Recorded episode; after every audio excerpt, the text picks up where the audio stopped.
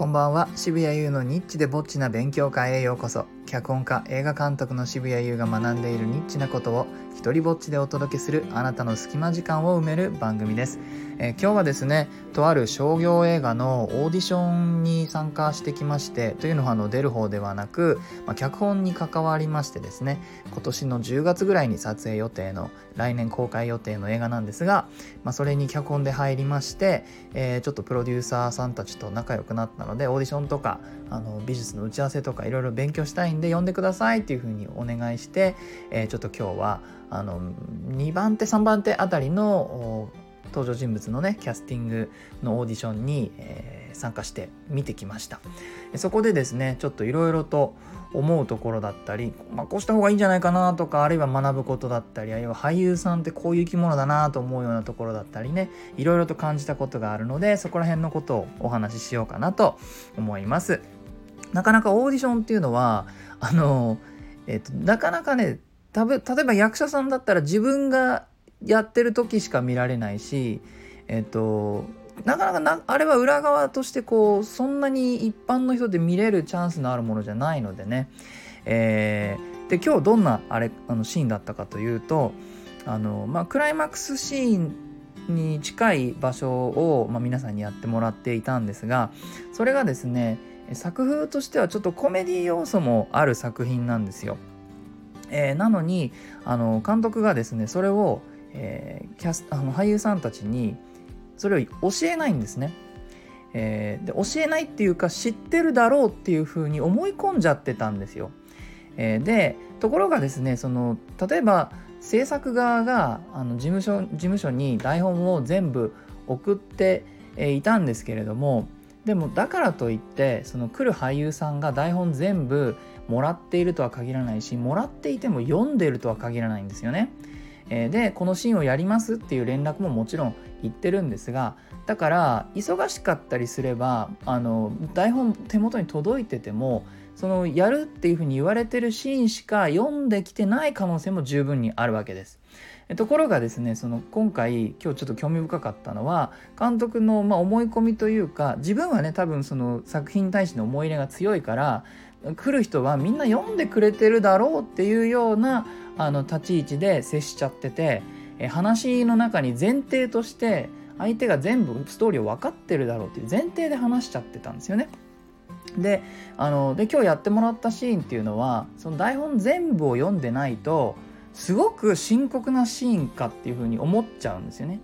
えー、ところがあの全部読んでるとそれがまあもちろん深刻なシーンではあるんですけれどもだいぶコメディ要素のあるシーンだってことがわかるんです。だからその情報のあるなしとかあるいはまあ俳優さんの勘の良さもありますよね全部読んだってそれがわからないような俳優さんも残念ながら世の中にはいます。まあ、それでですね、えー、そこを、ま、ななんていうのかな何の指導もせずにやっちゃったもんだからあのー、みみんな何て言うのかな叫んだり泣いたりみたいな、えー、そういう風な演技の方向に流れちゃったんですよね。もうとにかく真面目な深刻なシーンをやろうとしちゃうんです。えー、でまあ俳優さんって生き物として何て言うのかなちょっとそういうのやりたがる傾向もちょっとあると僕はその思っていましてですねで何て言うのかなすごい本当に短い10分とか15分とかの時間で、えー、誰かに覚えてもらおうってなった時にそのすごく感情の高ぶったところはできるんだよっていうのはやっぱ見せたいと思う気持ちはわかるんです。ところがねみんながみんなそれをしちゃうと実はあのエキストリームな感情すごい高ぶったあれのみんながみんなやると結局のところ同じに見えてきちゃうんですよね。で、えー、またねその 今日の流れではその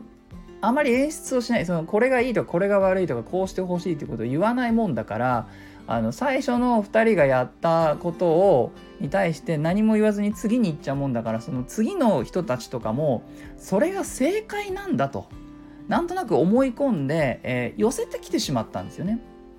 でやっぱりオーディション会場っていうのは緊張するし俳優さんのその日常っていうのはオーディションに行ってはその受かったり落ちたりっていうことを繰り返すから、まあ、結構不安と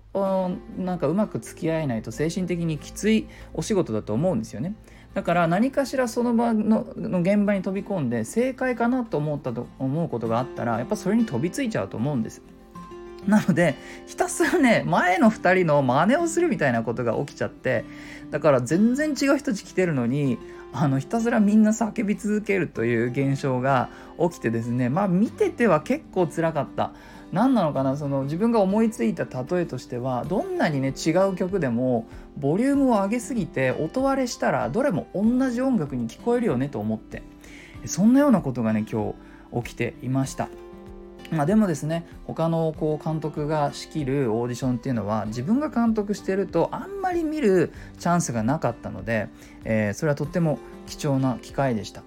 それとですねあのもうちょっと面白いなと思ったのが俳優さんの中でやっぱり覚えてもらおうとか何かしらその制作側とコミュニケーション取ろうと、えー、する人たちがいてでこれその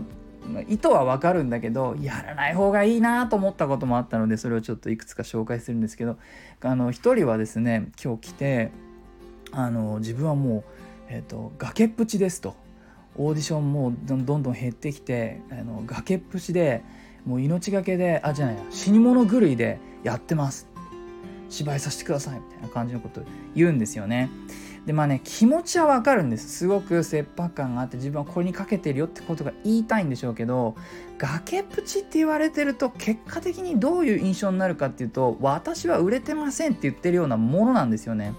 だから崖っぷちの人をあなたがこれから2000万とか3000万映画をねお金かけて映画撮るのに崖っぷちの人をキャスティングしたいですかって話なんですよね。だからそれすら落ち着いて考えることができない人を果たしてチームに入れたいかちょっと考えてほしいなと思いました。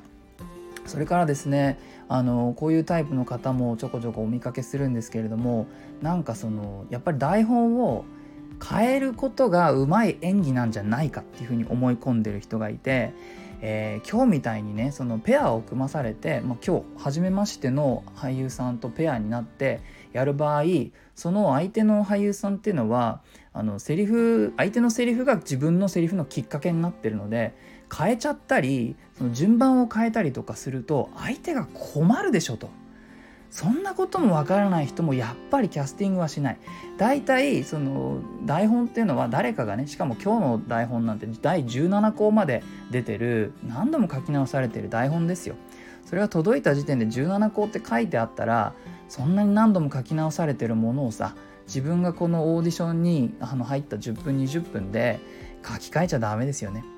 まあ、そういったことも気づかないようではやっぱり制作側には拾ってもらえないだろうし売れることもないんじゃないかなみたいなことを考えました。はい、えー、いいなと思ったらハートマークをタップしてください。Twitter もやってるのでよかったらそちらもフォローしてください。えー、許可も上演料もいらない日本で唯一の一人芝居コレクションモノローグ集穴は Amazon で好評発売中です。最近ですね、スポンサープロダクトに選ばれました。それからですね、えー、今映画あの猿楽章で会いましょうという僕が脚本を担当した映画が全国で公開されています。ぜひこれもキャッチしてみてください。ではでは渋谷優でした。